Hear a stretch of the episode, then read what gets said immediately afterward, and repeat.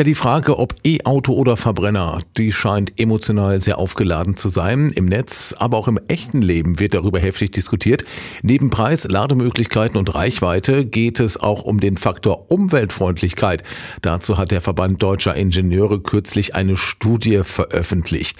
Und die, im Prinzip sagt die Studie, ja, E-Autos sind über ihren Lebenszyklus zumeist klimafreundlicher als Verbrenner, aber aktuell nicht so, wie viele vermuten würden. Um die Annahme zu erklären, muss man ein bisschen weiter ausholen, sagt Johannes Köbler. Er ist Redakteur bei der Zeitschrift Automotor und Sport. Elektroauto fährt natürlich lokal emissionsfrei, aber natürlich muss der Strom, der wenn das angetrieben wird, in irgendeiner Anlage erzeugt werden. Klare Sache.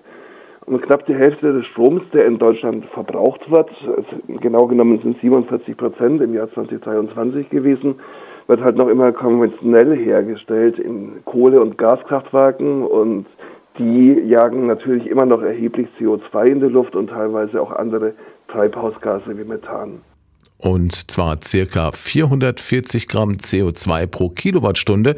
Damit fährt ein reines Elektroauto deutlich emissionsärmer als Diesel oder Benziner. Aber die Studie des VDI hat noch eine weitere Rechnung aufgemacht mit dem sogenannten Marginalansatz. Man stelle sich einen Wintertag vor, an dem die Sonne nicht scheint und der Wind nicht weht, an dem aber abends, sagen wir mal, ganz, ganz, ganz dicken Daumen, eine Million E-Autos im Laden ans Stromnetz angeschlossen werden. Das ist ein Worst-Case-Szenario, aber genau für dieses Worst-Case-Szenario müssen die konventionellen Kraftwerke eine durchaus erhebliche Grundlast vorhalten. Und jetzt weitergedacht, gäbe es all diese E-Autos nicht, dann wären viele von diesen alten Meilern bereits abgeschaltet, die Energiewende wäre viel weiter. Und genau dieses theoretische Ansparpotenzial rechnet der Marginalansatz mit ein. Und wenn man jetzt diesem Marginalansatz folgt, ich sage nicht, dass das der richtige ist, aber wenn man ihm folgt, dann ist das E-Auto in der VDI-Studie bei den klimaschädlichen Emissionen kaum noch besser als ein vergleichbarer Benziner und sogar schlechter als ein Diesel.